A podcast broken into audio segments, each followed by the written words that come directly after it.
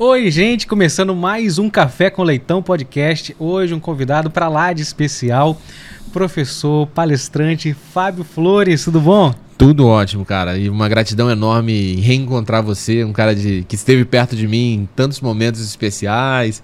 Você sempre atrás das câmeras, agora assumindo Verdade. a dianteira. Não, é assim, é, aprendi muito vendo ali. É, tanto, já que vamos começar, já que é um bate-papo, assim, vamos falar isso. A gente trabalhou é, entre várias coisas ali no, na imagem TV, né? Que foi. Uma o- TV a cabo, né? Que, que, ela, que ela tinha uma- um alcance muito grande, ela pegava em quase toda Jardim da Penha.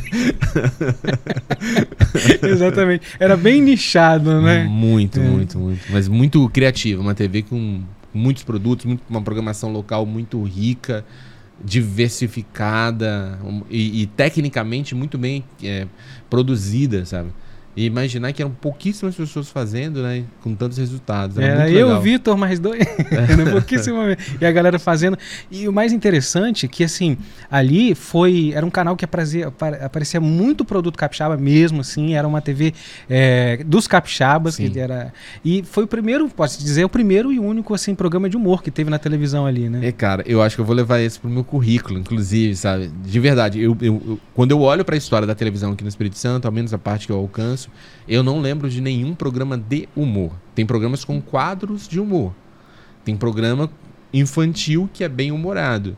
Se a gente for lembrar da, da Vovó Bina, do Milson Henriques e tal, não sei o quê. Mas um programa inteiro de humor, com esquetes, é, com matéria de rua, uma coisa meio, meio CQC, meio pânico, foi a gente, eu imagino. E falando em CQC Pânico, teve um, quadro, então, assim, um momento ali que viralizou, né?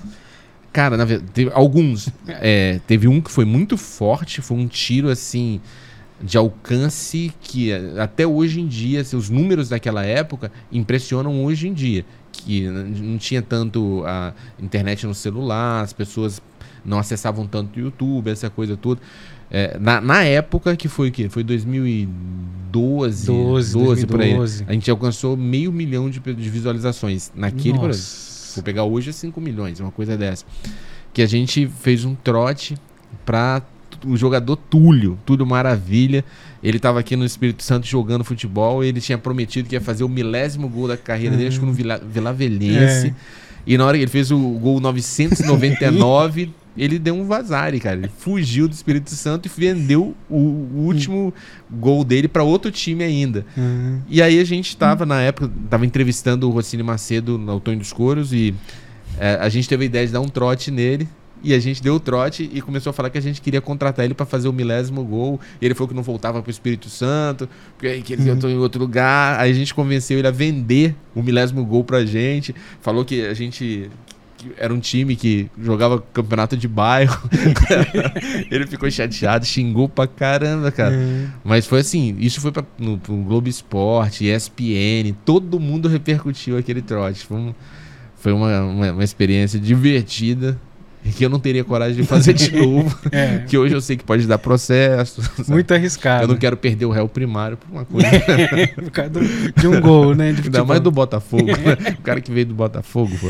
Né? E assim, e, e- e além disso, desses momentos que vira- viralizaram, ali naquela TV também tinha uma coisa assim de. De um documento histórico, né? Assim, de Isso. registro.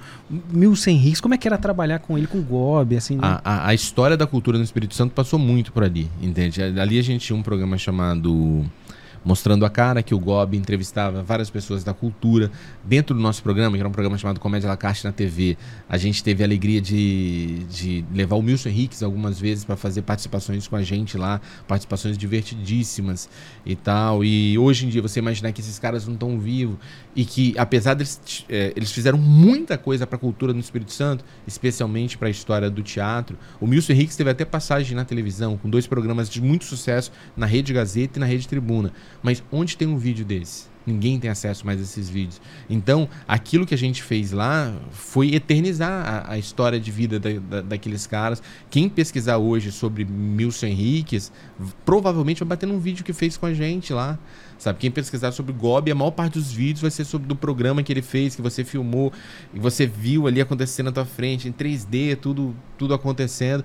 Então, é, da mesma maneira que foi na imagem TV e da mesma maneira que você está fazendo aqui no podcast, tenha certeza que o que você está fazendo é criar momentos eternos, assim, que vão entrar depois para o documento de, de, vida dessa pessoa, para a família dessa pessoa, quem pesquisar a respeito, quem for fazer uma monografia sobre, de repente, quem está quem tá vindo aqui porque o que joga no YouTube tem potencial para virar eterno. A gente não sabe quais são as mídias que vão existir no futuro, mas algumas coisas vão sendo espalhadas e ficam para sempre. Verdade, isso é muito importante, porque a TV mesmo, essa TV acabou, mas como ela colocava todo o registro dela no YouTube, tem ali um material ah. que podia ter se perdido, né, caso ela não tivesse colocado, né? Então, como é que você enxerga isso, então, essa importância de, de trabalhar com a rede social é, para a pessoa que está começando? Como é que você vê isso? Mas é, é, é, um, é um mundo muito disruptivo, né? Você imaginar o seguinte, que num passado é, é, relativamente distante, nem tão distante talvez, quando você, para você trabalhar no rádio, você precisava além de ter uma voz muito imponente, uma voz bacana, uma voz impactante, uma comunicação fluente, você tem um registro de do, é, é DRT também, é, o registro é, o de... DRT do sindicato dos radialistas, você precisa ser contratado por uma rádio, aquilo tudo. Isso fazia com que muitos amantes do rádio ficassem só amando o rádio à distância porque seria só um sonho. Raríssimas pessoas realizariam o sonho de um dia colocar a voz dele no rádio. Hoje, qualquer pessoa que é amante da comunicação pode criar dentro do seu quarto um podcast com os recursos que ele tem. O meu podcast, eu acredito que eu criei ele em 2016. Eu não sei exatamente o ano que eu criei, eu precisava ouvir isso. Meu primeiro, é, os primeiros registros sonoros, isso aqui, celular gravava aqui, jogava no Vegas, editava, uhum. dava um ganho lá no compressor, uhum. metia um reverb, corrigia o que era possível e coloquei. Com, a, com aquilo que eu, que eu tinha naquele momento, eu comecei a impactar algumas pessoas. Fui colocando. Hoje a gente hoje já, já tem uns recursos um pouco melhores, nem tão bons quanto um, um microfone como o teu aqui e tal, não sei o quê. Mas com os recursos que eu tenho, eu alcanço mais pessoas. Mas eu pude começar porque tá tudo disponível. Então ninguém precisa, é, ninguém precisa guardar a sua paixão de alguma maneira no, no, bolso e ficar pensando como sonho distante. Coloca a mão na massa que os recursos estão aí, tão fáceis, não, não, não tem dificuldade, e você se coloca para o mundo, né? Eu, eu, por exemplo, eu, eu pude trabalhar em algumas rádios aqui do Espírito Santo, tenho muita gratidão por todas elas que eu passei. No entanto, hoje, quando eu produzo meu podcast, eu vou olhar o relatório de audiência, a, a, o podcast dá um alcance infinitamente maior do que a rádio pode entregar. Que, por exemplo, quando eu fazia uma rádio que ela tinha sede em Vila Velha, o alcance dela talvez fosse Aracruz, alguma coisa assim e tal, passou, dificilmente você pegava. Hoje eu olho o relatório de, de audiência do, do podcast, eu tô sendo ouvido em mais de 50 países. Você olha, cara, os lugares mais remotos, gente que de repente tem alguém brasileiro lá que pegou o seu podcast, que está ouvindo, que está repercutindo, está compartilhando, que pensou sobre aquilo que você propôs. Então eu penso a, a, a rede social muito nessa perspectiva, da tua vitrine para o mundo, sabe? Que você não precisa mais de intermediário. Talvez ter um intermediário é legal, você vai ter um. Se você tiver numa televisão muito bom, se tiver no rádio, você vai, ter um, você vai chegar em algumas pessoas ali. Mas não é desculpa para não fazer. Sabe? Você, você tá aí, cara. Você imagina os alcances, as pessoas. Você sabe, não imagina. Você sabe onde você tá chegando. Uhum. Então, quem tá assistindo a gente também, sabe? Tem que tirar o sonho, o sonho da gaveta. E aí eu imagino assim, muitas oportunidades, muitos acessos, mas aí às vezes tem a questão da, da, emocional da pessoa. Como trabalhar, né? Uma coisa que você tem falado bastante. É, como trabalhar essa inteligência emocional quando a gente tem muito acesso às coisas e às vezes ainda se sente desmotivado e não capaz de, de conseguir produzir, né? É, o, a rede social ela traz um pouco dessa de, de, desse lado extremamente nocivo, preocupante, que é de colocar as pessoas para se compararem então, é, é, como se as pessoas olhassem para o Instagram, por exemplo, e elas estivessem o tempo todo comparando o bastidor dela com o palco dos outros. quando você pensa uma postagem no Instagram, cara, o dia tem 1440 uhum. minutos. Desses 1440 minutos, a pessoa vai fazer uma foto de um desses minutos. Ela não vai escolher o pior momento dela para colocar ali. Então ela vai escolher o melhor momento dela, provavelmente vai fazer um, uma foto num lugar legal, um fundo legal, vai colocar um filtro para parecer mais bonito, vai, ela vai produzir aquele momento para colocar ali e se mostrar para o mundo da maneira como ela gostaria de ser vista. E muitas vezes quem está assistindo começa a olhar aquela pessoa, outra, todo mundo usando esse recurso e fala: Poxa, a vida de todo mundo está dando certo. Olha, Fulano fazendo isso, Fulano fazendo aquilo outro, e eu aqui parado, nada acontece na minha vida. Então, um, um ganho muito interessante para a inteligência emocional dessas pessoas é perceberem que é crueldade com você comparar teu bastidor com o palco do outro sabe? Da mesma maneira que o outro nunca vai fazer uma foto pro Instagram, dizer estão cortando a luz da minha casa, olha EDP. sabe? O cara não vai fazer uma coisa dessa, ele, é. no dia que ele for no Outback, ele vai fazer a foto, ele vai no dia que ele tá pagando a conta atrasada da EDP. Uhum. Isso aí ele não vai colocar lá. Ter essa, essa, essa sensibilidade de uhum. perceber. E que se algumas pessoas fazem isso, e se isso faz bem aquelas pessoas, não dá, não dá de se recriminar sabe? É só compreender que a vida de todo mundo tem dificuldade, tem alegria, tem pontos a serem melhorados, sabe? Tem pontos a serem celebrados e tá tudo bem. Tá tudo uhum. bem. Viver isso, é lidar com essas, com essas adversidades. É, inteligência emocional não é você não sentir. Ah, não tem que ser sempre alegre. Não. É você saber acolher cada uma das emoções que você recebe. Toda emoção, ela é mensageira, ela é portadora de uma mensagem, ela quer te, te alertar sobre algo. Então você perceber o que é essa emoção, acolher, entender que a vida de, das outras pessoas também vão ter dificuldade. Eu tenho um caso que eu acho curioso, cara, de um, um, um, um amigo, né, que, que eu conheci, até de Nova Almeida ele também, que ele na, na época do carnaval, ele foi para um balneário bastante bastante é, disputado, eu não lembro qual exatamente, se foi Conceição da Barra, uma coisa assim. E, e lá ele ficou numa casa que era uma casa pequena, com um banheiro e tinha 40 pessoas. Geralmente é assim que a gente vai. Complicada. Só que ele fez, cara.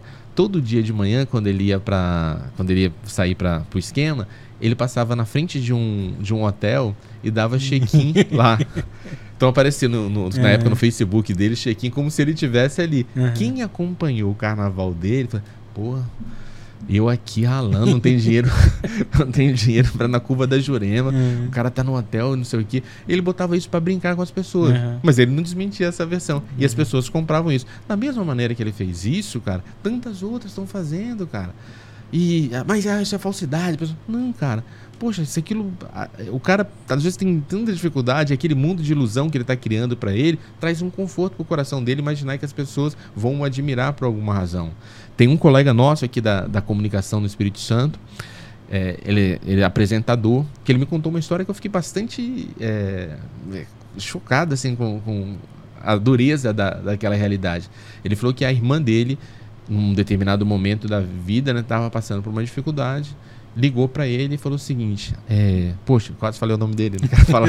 não tem problema. É, fulano, é o seguinte: eu não tô com dinheiro para fazer as compras do mês, não tenho nada na geladeira, tá muito difícil a situação aqui em casa. Uhum. Aí ele falou: Não, cara, tranquilo, vão comigo, no, no supermercado, era uma quinta-feira, e você faz a compra que você quiser, tudo que você precisar. Cara, a mulher fez lá, tipo, dois carrinhos de compra, tal, não sei o quê. É, levou para casa na quinta-feira. Sexta-feira, ele estava em casa, ele ia ter plantão na TV no outro dia, e tá ali de noite olhando o Instagram, tal, não sei o quê. Aí ele vê uma foto da sobrinha dele, filha dessa irmã, com uma taça de Prosecco, falando assim, porque eu mereço. Bicho, ele ficou muito revoltado, né? Ele ligou pra irmã dele, que palhaçada é essa, cara? Ontem você me liga falando de dificuldade, hoje sua filha tirando onda de Prosecco. Que história é essa? Ele falou, não, não tem isso não. Vou chamar ela para falar com você. Chamou pro telefone, falou, que história é essa? Tem uma de Prosecco e tal, não sei o quê.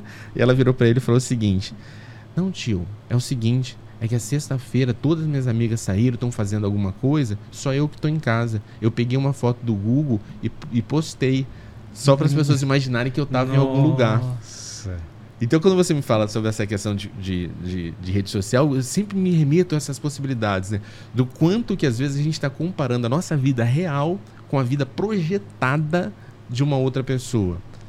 Uhum. Sabe? É, um ponto de amadurecimento muito grande é justamente isso. A gente começar a fazer as pazes com as nossas histórias, com os nossos dias de luta, com os nossos dias de glória e viver essa arte de superação.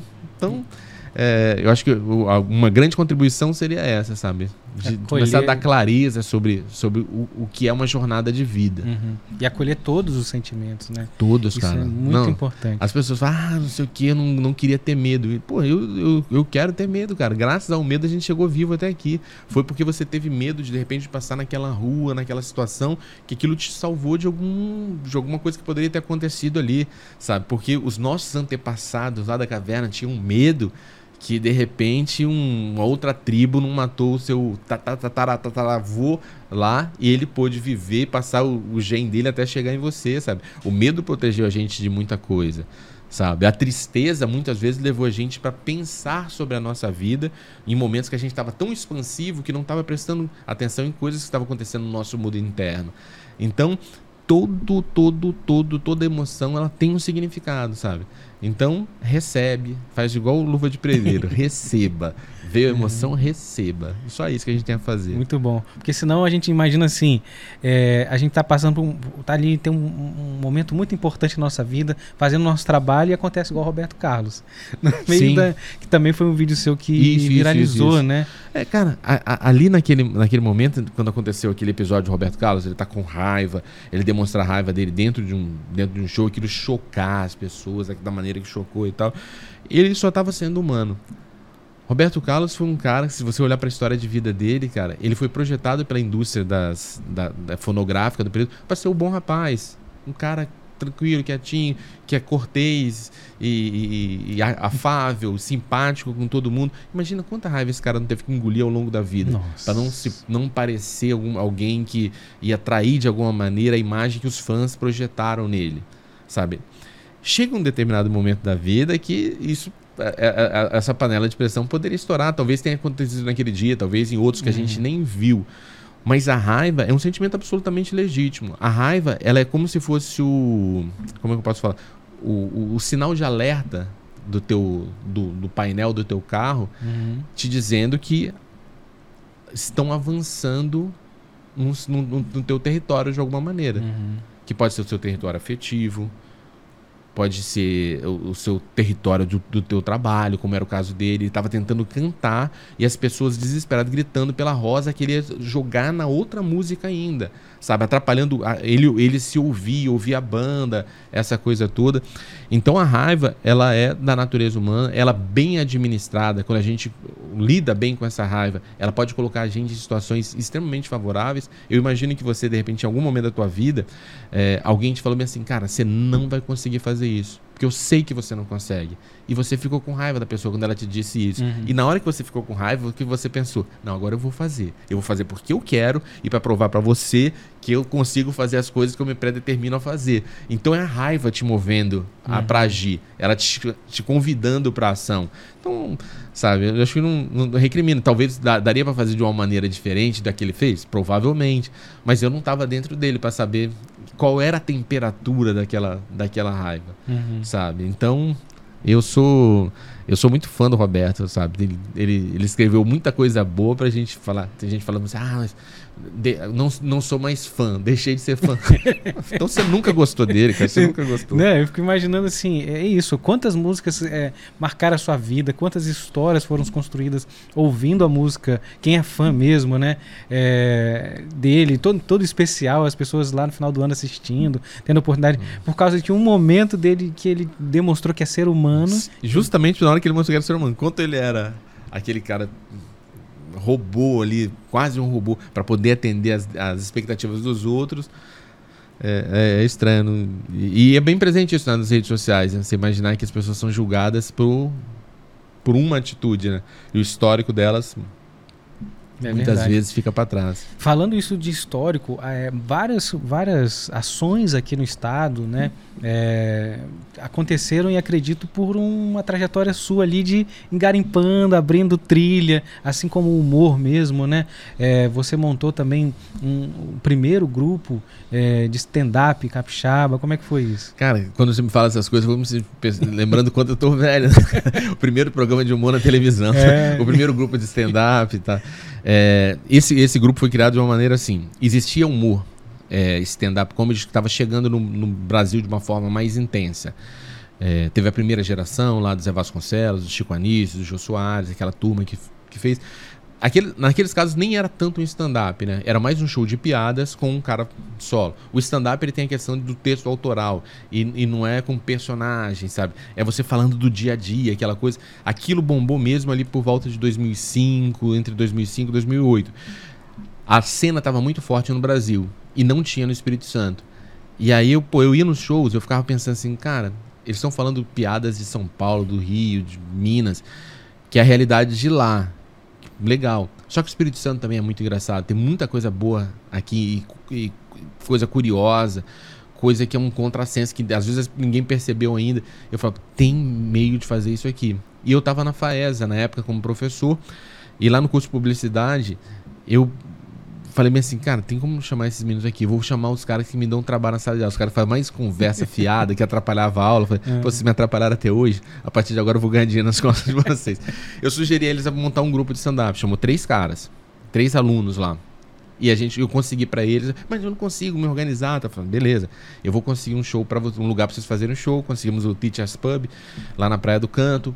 Na véspera da estreia, faltando três dias, Aí um deles fala, porra, não dá pra eu ir, cara. Eu falei, tem que ir, cara. É 20 minutos cada um. Foi vendido 10 minutos. É você, é, Rec e Vitinho. Não tem como faltar. Não, mas é jogo do Fluminense. Eu falei, tá, e daí? e daí? Aí ele falou, não, é Fluminense na Libertadores, cara. É LDU, Fluminense. Falei, não tem, você, você se comprometeu. Falou, Fábio, nesse eu não vou. No próximo eu vou. E aí o show ia ficar quebrado. Aí eu decidi fazer um texto em três dias para cobrir esse cara que falou que não podia. Caramba. Fui lá, apresentei o texto, gostei da sensação do palco, das pessoas rirem, daquilo que você pensou, gerar um eco nas pessoas, tal. A sensação foi tão boa que eu decidi ficar no grupo. E aí, quando ele chegou, eu falei, tô voltando aí. Eu falei, não, agora você perdeu, irmão. cara, não tem jeito, não. Vai... O Fluminense acabou que ele perdeu a vaga no grupo o Fluminense perdeu o jogo, o que não é um fato assim tão raro, né? É. E aí ele. E, e, aí eu segui com os caras. A gente ficou. Nessa formação, a gente ficou três anos juntos. A gente teve a oportunidade de fazer é, de fazer programas de ter programa de rádio diário, a gente tinha programa na televisão, a gente fazia muito show corporativo tal. Depois o Rec saiu, continuou eu e Vitinho, a gente ficou mais, sei lá, uns sete anos juntos. Depois o Vitinho saiu, eu encontrei outros caras tão interessantes quanto. E hoje tá eu e Joãozinho Garcia. Só que hoje em dia não mais focado no, no humor de. Do, do bar, do uhum. teatro, no stand-up, assim, nessa linguagem. A gente tá aplicando nas, nas palestras. Hoje em dia eu uso o humor, ao invés de ser um, é, um meio, o meu objetivo final, ele é o meu meio. Ou seja, eu embalo os meus conteúdos com humor. A pessoa na minha palestra ri. Ela ri, ela se diverte, ela vê essa linguagem stand-up. Mas para além do riso, ela tem uma reflexão que ela leva também. E, e, muitas vezes acaba criando um arco de emoções muito interessante, que a pessoa começa rindo pra caramba na palestra, chega aqui no meio, eu começo lá pessoas na plateia chorando, e quando volta para o final, essas pessoas estão sorrindo de novo, sabe? Porque o humor é um, um veículo de transmitir informações poderosíssimo. Você quebra a resistência das pessoas. Geralmente, quando a pessoa vai para palestra, já vai com o pé atrás, vai ser uma coisa chata, uma coisa monótona. Então, se ela já começa muito divertida, a pessoa descruza o braço, ela se abre para você e começa a achar interessante que vai vir. E ela se permite, no conjunto das emoções que eu estou provocando aqui, para ela fazer uma, uma, uma, retrospectiva da própria história de vida, e dentro dessa retrospectiva da própria história de vida, ela ir se reconciliando com vários momentos em que ela foi cruel com ela mesma, sabe? E a gente termina todo mundo rindo junto e, e, mostrando que a vida fica mais leve quando a gente apre aprende a deixar para trás o que não leva para frente, sabe? Então essa é a jornada da palestra. O humor tá, tá, tá vivo em mim ainda, eu uso ele como ferramenta, mas ele deixou de ser a piada pela piada. Hoje ele tem uma missão de, se possível, transformar a vida.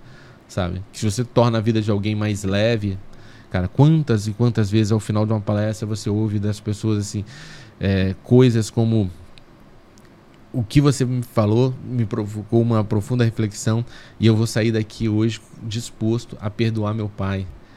Ou eu vou, é, vou perdoar fulano de tal. Poxa, eu estou me perdoando. Que é o que eu mais gosto de ouvir, porque a, a gente é extremamente cruel com a gente mesmo. Então, quando a gente começa a perceber que às vezes a gente joga uma culpa em coisas que a gente aconteceu, de uma mágoa, poxa, mas se eu não tivesse ido lá naquele dia, se eu não tivesse feito aquilo, se eu não tivesse deixado ele fazer aquilo, se eu tivesse feito esse curso, se eu tivesse beijado aquela pessoa, se eu não tivesse beijado aquela pessoa naquele dia, a gente vai colocando aquele monte de culpa, porque a gente olha com o nosso eu do agora, o eu do futuro, olhando eu do passado. Isso é de uma crueldade muito grande, porque em nenhum dia da sua vida você saiu pensando, eu vou tomar decisão hoje que vai estragar minha vida para sempre. Nunca você pensou isso. Todos os dias que você saiu de casa, você pensou e saiu motivado a, a fazer a coisa certa, o que te parecia certo naquele momento.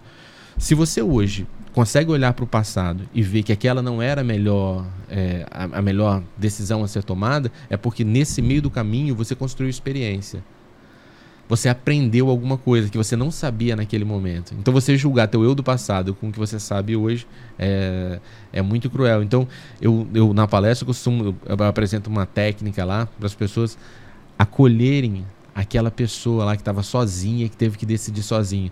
Você levar teu eu do futuro lá para acolher, para abraçar, para compreender e para perdoar aquele teu eu do passado que você maltratou até o, o dia de hoje, né? Então, ao final da palestra, eu recebo algumas, alguns feedbacks sobre isso.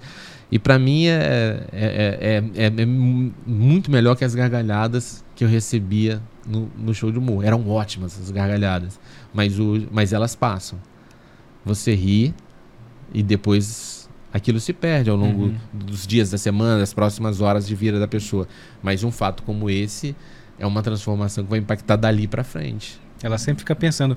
Isso me, me faz refletir que também no audiovisual fala assim: um bom filme de comédia tem tudo e também comédia. Então eu vejo Sim. que a questão da sua da, da palestra, de você usar o humor, de ter também o humor, que é uma ferramenta fantástica, é, eu acredito que muitos assuntos que às vezes a, a, empresa tem dificuldade de falar ou que vem com aquele olhar bem engessado de quem não está vendo de fora, você consegue achar soluções. Então, as empresas que te procuram, você consegue achar soluções para debater assuntos, trazer assuntos. Tem Sim, disso também, né? Ah, muito, cara. Assim, felizmente, eu consegui uma, uma, uma coisa que para mim é um, um presente, que é recorrência. As empresas que me contratam para eventos, elas estão contratando mais de uma vez e tal, elas querem que volte, faça isso, faça aquilo. E nessas jornadas, elas me percebem muitas vezes como solucionador de problemas. Elas estão com dificuldade em alguma área que eu, eu de repente eu posso nem é, não, não ser minha, minha área de, de, de, estudo. Eu falo, mas ó, eu conheço fulano de tal que vai poder te ajudar nisso, naquilo outro. Olha, vamos fazer isso aqui, vamos por esse caminho. Às vezes dentro do evento, eu olho para o desenho do evento e falo, cara, isso funciona melhor se você colocar aqui. Não, isso aqui evita que isso aqui costuma dar algum tipo de problema. Ou, pô, essa ideia foi ótima. Tá? Então eu, viro, eu acabo virando parceiro de, de, de, criação dessas empresas que, que me contratam e isso para mim é um, é um motivo de muita alegria. Que quando você é convidado uma vez, para fazer um evento é muito legal.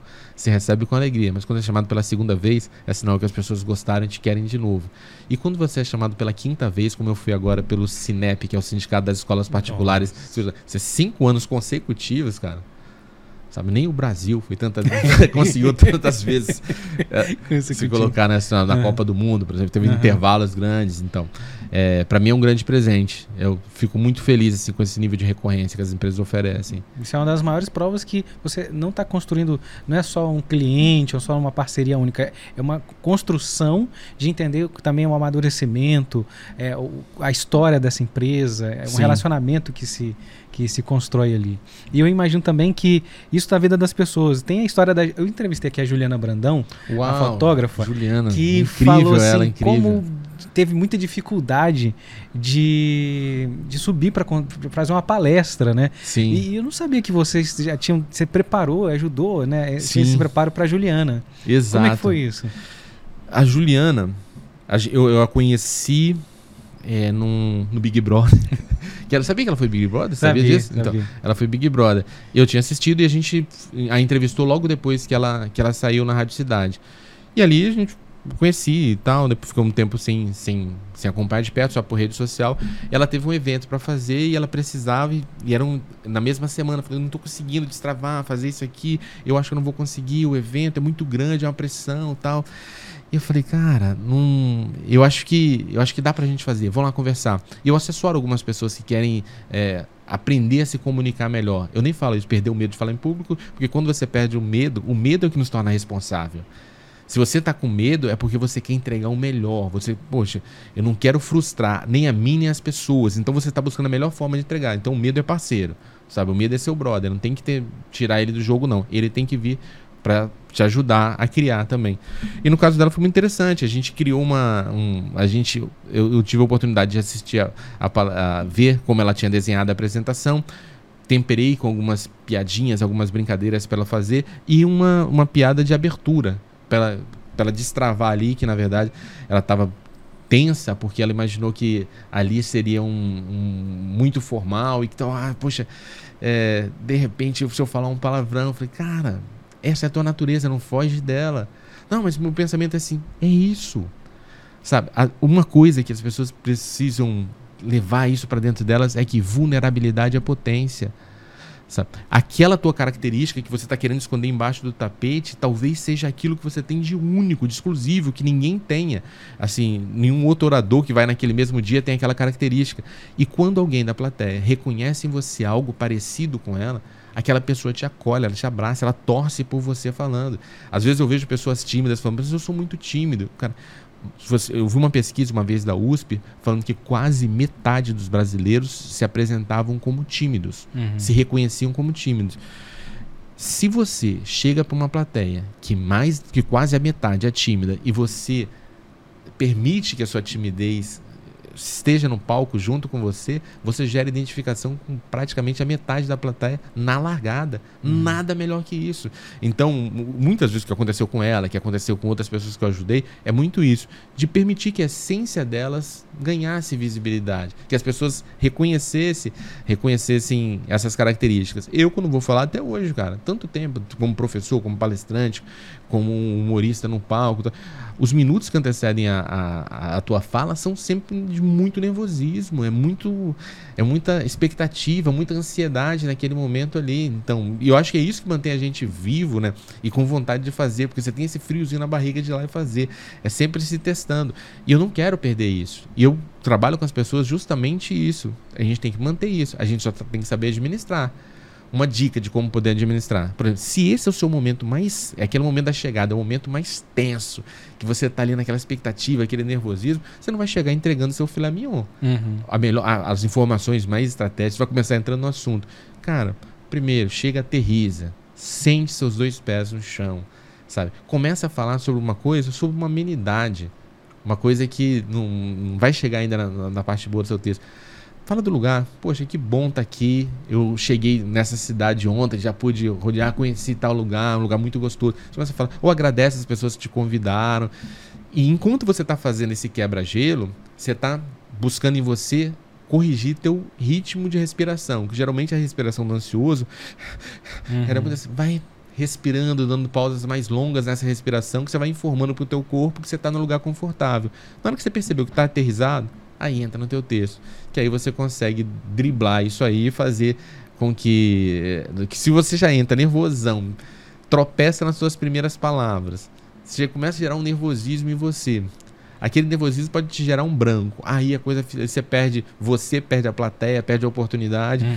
Então, é bom é, administrar esse, esse conjunto de emoções. Eu não, eu não acredito muito nas pessoas que não têm medo, sabe? Nem nas pessoas que não se emocionam quando tem a oportunidade de falar. Uhum. Aqui, por exemplo, hoje, pra mim, é é uma emoção. Tá aqui, tá revendo você, tá criando um documento histórico que depois que eu morrer as pessoas vão poder vir aqui e assistir. Então, tem responsabilidade nessa brincadeira. Não, e aí eu fico imaginando que isso é que legal, assim, porque é, muita gente deve ter essa dificuldade. Então, assim, trabalho para empresas, podem te procurar que vão ter isso. E pessoas também, né, empresários ou personalidades, pessoas que querem desenvolver um trabalho, que tem ou que tem que fazer uma apresentação e tá ali, não sabe como fazer, também podem te procurar, que tem isso também, né? Sim. Gente, isso é fantástico.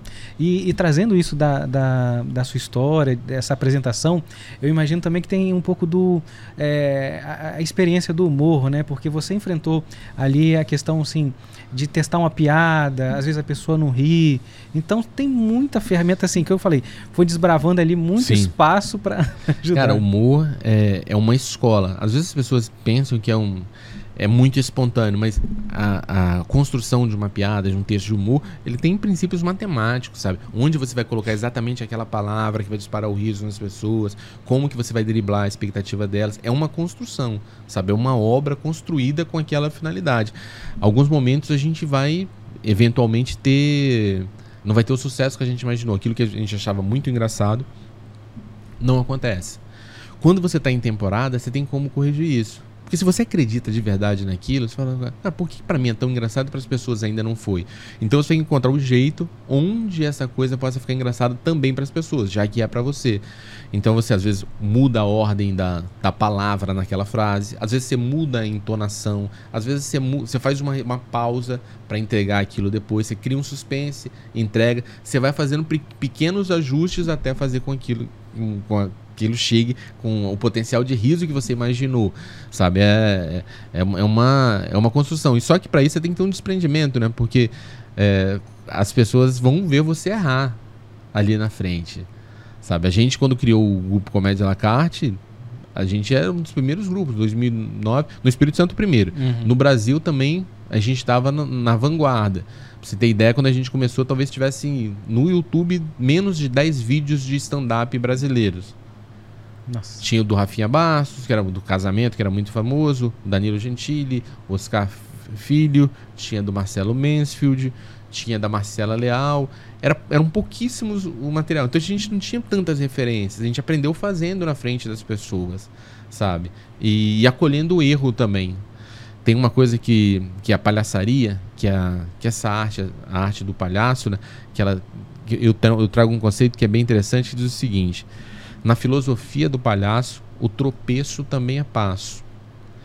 Então, tropeçou, não tem que fingir que não não tropeçou. Assume o tropeço. Uhum. Ele vai uhum. ficar engraçado também. Então, se você conta a piada, não foi, falou, gente, eu jurava que isso era engraçado. Você fala isso e as pessoas vão rir na, na uhum. e percebem que você não, não tá amarrado num roteiro, tá isso. E quando você leva isso pra vida, é, é muito digno, sabe? É muito edificante. Porque às vezes a gente fica tentando lutar contra os nossos erros, tentar é, não fazer com que as pessoas percebam que a gente que a gente errou e tal, não sei o quê. Quando na verdade, quando você erra e vai buscando acertar ao longo dos processos, as pessoas acompanham esse teu desenvolvimento ali a partir da, daquela, daquele tropeço que você deu, elas te valorizam até mais. Hoje, por exemplo, quando eu olho meu canal no YouTube, meu canal tem muitos vídeos lá e tal, não sei o quê, mas eu tenho até hoje o primeiro vídeo que eu produzi qualidade horrível, feito no celular horrível, iluminação uhum. péssima tal. Mas eu quero que a pessoa que entre no meu canal, se ela tiver curiosidade um dia, de perceber que eu comecei daquele jeito e cheguei no lugar que eu cheguei. Que nesse caminho houve, aconteceram várias oportunidades de crescimento e, e de aprendizagem, sabe? É, mostrar o processo, porque senão leva essa falsa ilusão de que todo mundo começa grande, sabe? Que todo mundo começa acertando. E, e essa busca enorme por perfeição, por acerto, faz com que as pessoas tenham medo de começar. E a gente tem que começar de onde a gente está, com o que a gente tem, enquanto a gente não tem condição de fazer melhor ainda, como diz bem o Cortella, né? Então, é, eu, eu, eu aprendi muito com a, com, pra vida, com o humor e com a palhaçaria, isso, acolher o erro. Quando você olha para o circo, no circo você tem lá o, o, trapezista, aquele cara que desafia as leis da gravidade. Você tem um contorcionista que desafia os limites do corpo. Você tem um monte de gente lá fazendo coisas é, grandiosas. E qual é o superpoder do palhaço? Catar o erro dele, sabe? Fazer do uhum. erro dele um espetáculo, sabe? Se divertir com aquilo ali. Então, é, eu, hoje em dia eu vejo muito por essa ótica, sabe? De trazer a leveza, acolhendo o erro e vendo ele como uma oportunidade de, de aprender. Esse eu é trouxe a Cleide Costa Longa aqui, uma grande ah, comunicadora, sim, sim, sim. e ela falou algo eh, exatamente nisso assim, que ela falou assim, quando eu apresentava meu portfólio nas empresas, eu apresentava com erro também, para que a pessoa soubesse, porque muita gente entrega um portfólio, uma coisa de ah, vai mostrar o seu áudio todo editadinho, perfeito, maravilha. Ela não, eu erro também, mas olha como é que eu consertei o erro, porque isso as, isso vale muito mais para uma pessoa que está contratando é entender assim, essa pessoa é perfeita? Não, ninguém é, tem essa perfeição de locução e tal. Então, como ela erra, como é que ela conserta o erro? E foi assim que ela conseguiu. E ela entrava. Todo, todo lugar que ela fez teste pela primeira vez, ela entrou. Sim. Porque já, olha, não conversa com mais ninguém. Então, assim, exatamente esse diferencial. É, cara, ela... e, e, vou te pegando esse exemplo dela, trago uma, um aprendizado que eu tive ao, ao longo do processo do, de editar o meu podcast. Quando eu comecei a editar meu podcast, na hora que eu tava pegando lá, eu cortava as respirações. Eu tava assim, Sabe quando você dá aquela puxada, aquele uhum. negócio, e voltava ali fazendo aquele negócio milimetricamente, limpinho e tal.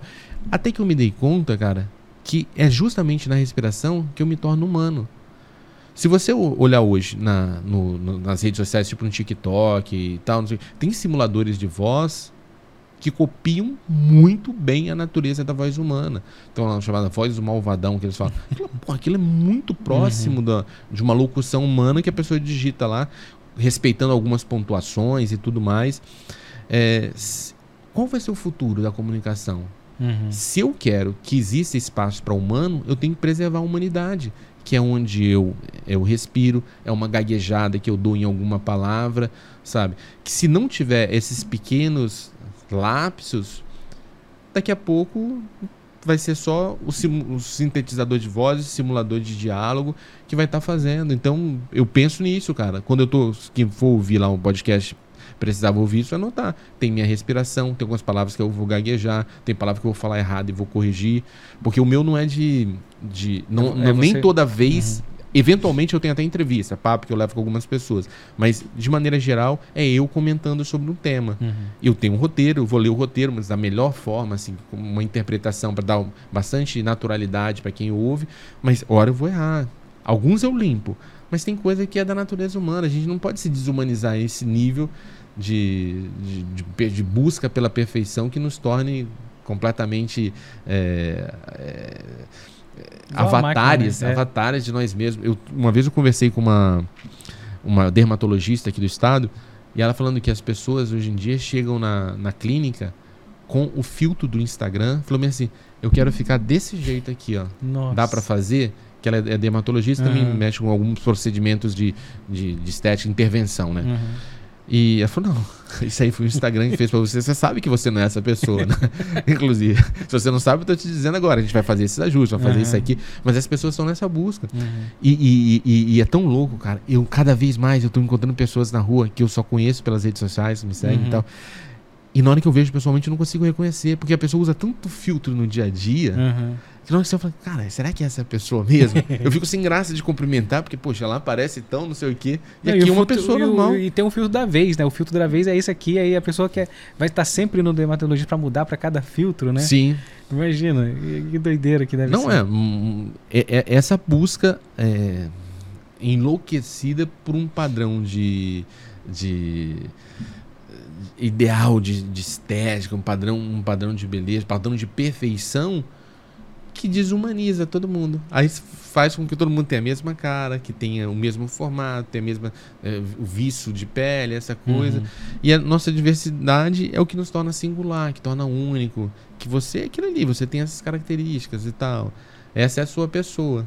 Aí você nega a sua natureza para se encaixar no, no filtro do Instagram é, e tentar e, viver com ele. E eu imagino que isso também é para a cultura capixaba tem muito disso porque a gente muitas vezes é, quis esconder o nosso. E eu tenho visto assim, não sei se você se é uma besteira que eu tô, posso estar tá falando, mas observando como público, tem muitos humoristas capixabas falando daqui, coisas assim que vocês faziam ali, mas Sim. que era assim, nossa, posso falar daqui, posso ser engraçado contando as, as, coisas daqui, falando do clima, que o capixaba não dá bom dia, enfim. Sim, sim. Você percebe isso? É, um, um, uma das, das, das maiores potências do humor, especialmente stand-up, é identificação. O que eu falo, você precisa identificar identificar de alguma maneira.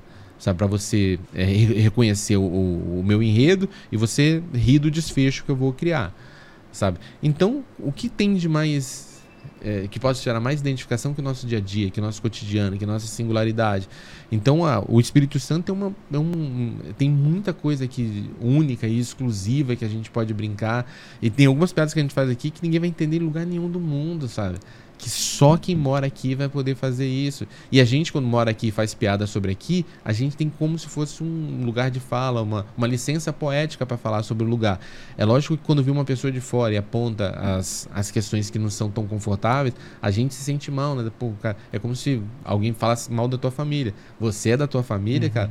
Você pode falar mal do teu irmão, da tua mãe. Vocês lá dentro, vocês falam o que vocês quiserem. Mas se chega uma pessoa da rua e fala um negócio desse, você reconhece como agressão. Muito muito, embora você reconheça que existe aquilo que, que a pessoa está falando. Então, o humorista capixaba, ele tem autoridade para poder falar sobre isso. E tem como mergulhar. Tem gente fazendo isso muito bem, sabe?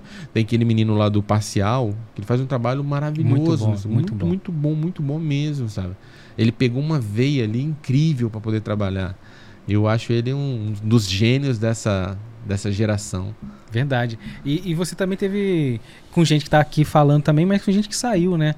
O, o Renato Albani também estava lá com você, a gente estava conversando. Que legal isso, o, né? Na época ele era só o Renato Batata. Cara, eu tenho até uma, uma, passagem sobre isso.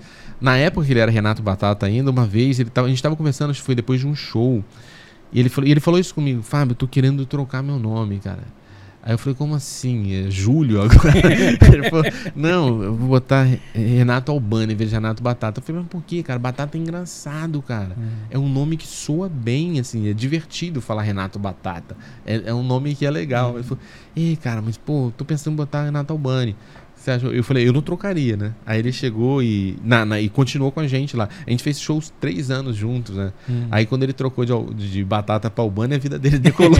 Talvez o meu conselho não foi tão bom naquele Pra nome não é bom, não. É, não foi tão bom naquele momento. Mas assim, a gente fez uma. A gente fez uma grande temporada no Mr. Picuí, uhum. que era uma casa de comédia que tinha aqui, e a casa de comédia fechou. Então, eu e o Vitinho ficamos fazendo shows aqui em Vitória, em Vila Velha, alguns lugares assim. E o, o, Batata, na época, ele tava com um show em Laranjeiras. Tinham chamado ele para começar a fazer um show em Laranjeiras. E naquele momento ele pegou, entrou em contato com a gente e falou o seguinte: Cara, vamos juntar. Em vez de vocês fazerem para lá e eu fazer sozinho aqui, vamos juntar. A gente faz aqui na Serra toda terça-feira. E a gente fez, eu não sei exatamente se foi dois ou três anos, mas toda terça-feira a gente fazia show lá. E a gente conseguia lotar a casa com dia de terça-feira, cara. De terça-feira as pessoas saíam para assistir comédia sei lá, talvez fosse outro momento do Brasil, as pessoas tivessem mais dinheiro no bolso, ou estavam mais curiosas para poder uhum. ver comédia em bar. Então foi uma, foi uma temporada muito boa, sabe? Ele, ele, foi um grande parceiro assim de, de palco. A gente, o show cresceu tanto que o nosso último show juntos foi o seguinte: a gente foi convidado para fazer uma apresentação no Carlos Gomes. Nossa. E a gente resolveu levar o show do, do, do, do Mercearia Botequim uhum. para lá. Como que a gente vai fazer? Vamos fazer a versão do teatro. A gente fez a versão do teatro e montou um bar dentro do palco. Nossa, com mesas. Tinha gente assistindo lá embaixo, mas os nossos patrocinadores, os nossos amigos mais próximos, a gente botou em mesas ali no palco, assistindo com a gente. Uhum. Foi um show incrível, cara. Tinha gente em todas as galerias superiores, a gente lotou o teatro para fazer isso. Talvez aquele show tenha sido o, o nosso show da foi o nosso show de despedida, imagino, mas a gente não sabia em que medida aquilo era importante pra gente, porque depois daquele show cada um tomou um destino. Uhum. O, o, Renato ele acabou saindo do Espírito Santo, ele foi batalhar por oportunidades dele em São uhum. Paulo. O Vitinho começou a entrar no mergulhar mais fundo no universo da palhaçaria. Hoje em dia é um dos palhaços uma referência, referências aqui no, no, estado e no Brasil também. É, eu me desloquei do palco e fui para o campo da palestra. Uhum. Nossa vida, a partir daquele dia, tomou caminhos diferentes, sem que a gente imaginasse que aquela era uma despedida. A gente achou que seria mais um show, só que a gente, eu acho que a gente não voltou a fazer mais nada junto depois daquilo, uhum. porque foi final de ano. Então, era uma, uma, época que a gente meio que parava e cada um ia fazer as suas coisas, dava um tempo e a gente se encontrava em março. Uhum. E, e, a gente não se encontrou mais, assim, em palco depois daquele. É, em palco juntos para fazer. Uhum. Eu já fiz show com ele depois, uma vez no, lá na, no Ilha do Caranguejo a gente chegou, chegou, a apresentar junto, depois que ele já tinha saído aqui do Espírito Santo, mas aquela foi a nossa grande despedida. Ele foi um cara que, que levou a sério mesmo a ideia de, de que era possível viver de comédia. É sensacional. E, e, e vocês, porque assim, grandes bandas, grandes. Às vezes se reencontram, Los Hermanos, Sim, se juntam. sim. Vocês já pensaram em fazer isso, fazer uma, uma volta, fazer um- alguma coisa? Cara, com assim? comédia à la carte já rolou. A gente, é, eu, Rec, eu e Vitinho, a gente já, já, já, já fez algum- alguns encontros. E o engraçado foi o seguinte: quando a gente fez. é, é, e a gente tinha muito tempo que a gente não se apresentava junto e a gente foi lá se apresentar. Quando a gente se apresentou, a química foi tão boa que eu falei, cara, como que eu passei tanto tempo longe desses caras? Uhum. Aí a gente marcou mais uns três shows. E nos shows seguintes, eu descobri por que, que eu tinha querido ficar longe desses caras por tanto tempo. Só um show, só tá bom. A gente, né, no, no, nos seguintes, aí a gente já, É. não. não- já acertou- a gente tem relacionamentos pessoais muito bons, assim. É, no palco que a, a- a gente tem visões de humor muito diferentes. É, é, Perdão, elas, elas se tornaram muito diferentes. Algumas é, inconciliáveis para hoje em dia. Mas eu sou muito fã de cada um deles, do Rec, do Vitinho, e das outras pessoas que passaram também por, por essa jornada. Muito fã do Joãozinho, que está comigo hoje. É, assim, sem querer desmerecer nenhum dos caras que já passaram pelo Comédia La Carte, Joãozinho, pra mim, assim, é o melhor parceiro mesmo, parceiro de Uhum. estar junto, eu gosto de, de estar junto com ele e vejo nele uma grande potência do, do humor. Eu imagino que, assim como aconteceu com, com o Renato Batata, hoje Renato Albani, talvez a próxima, o próximo grande nome da, da comédia nacional vai ser Joãozinho Garcia e as pessoas ainda não se ligaram disso. Ele pediu alguma sugestão de, de nome pra você e você. Cara, Ele chegou pra você falando que queria trocar de nome. pô, ainda não, mas ainda bem que ele não pediu, que ele tá, tá funcionando pra ele. Mas eu acho que talvez se ele mudar de nome, ele pode Então. conseguir resultados melhores do que ele tem bem conseguindo com o Joãozinho. Show. Sensacional. E assim, quero deixar aqui, agradecer muito a sua participação, você ter vindo aqui. Ah, é pra mim papo é uma assim, alegria, cara. de hora, não é a primeira É. vez, a gente vai conversar outras Sim. e outras vezes, porque tem muito assunto que a gente pode falar, tirar um tema e deixar aqui o microfone aberto pra você, mandar seu recado, enfim. Ótimo. Fica à vontade. Eu quero te agradecer pela, pelo convite, pela lembrança, que a gente teve uma, uma convivência criativa muito boa. A gente fez junto coisas que ganharam o Brasil, entendeu? Eu aprendi muito, ou, ou te ouvindo na- na- na- nas tuas referências quando a gente estava produzindo, as dicas que você dava foram muito importantes naquele momento para mim. Então, depois desse tempo todo, a gente poder reencontrar e olhar para nossa para nossa história com, com leveza, com gratidão, isso para mim é um presentão, sabe? É, várias pessoas importantes passaram na minha vida, assim, pro- profissional, nesse setor da comunicação. Um dos caras que talvez tenha sido a grande referência para mim foi o Edu Hennig. E Edu Hennig, assim, ele chegou uma vez, ele, logo no começo que ele começou a dirigir a gente na rádio, uma vez ele deu um esporro na gente, pesadíssimo, cara, pesadíssimo. E a gente pegou o bode, a gente ficou muito chateado com ele, muito chateado. E ele percebeu que a gente tinha pegado mal. Porque no stand-up não tinha ninguém dirigindo, ninguém mandando na gente, a gente Hum. fazia o que a gente queria, a gente era anárquico. Então quando chegou um cara e botou a gente no cabeço, e na, deu uma lapada, a gente ficou muito chateado. E aí ele chamou a gente pra conversar sobre a gente estar chateado com o esporro que, gente- que ele deu na gente. Hum. E uma fala que ele deu, assim, que eu nunca esqueci, foi a seguinte: ele falou assim, cara, deixa eu falar uma coisa pra vocês. É, o que eu achar que não tá bom, eu vou falar. E vou falar olhando pra vocês e vou falar pela frente. Nada que vo- sobre a minha opinião em relação a vocês, vocês vão saber pelos outros. Tudo vai ser na frente. Porque eu quero, daqui a 5, 10 anos, quando encontrar com vocês, não precisar mudar de calçada e nem ficar constrangido de ter que olhar no olho de vocês. Então a nossa relação vai ser desse jeito. E foi uma das melhores relações profissionais que eu, que eu construí.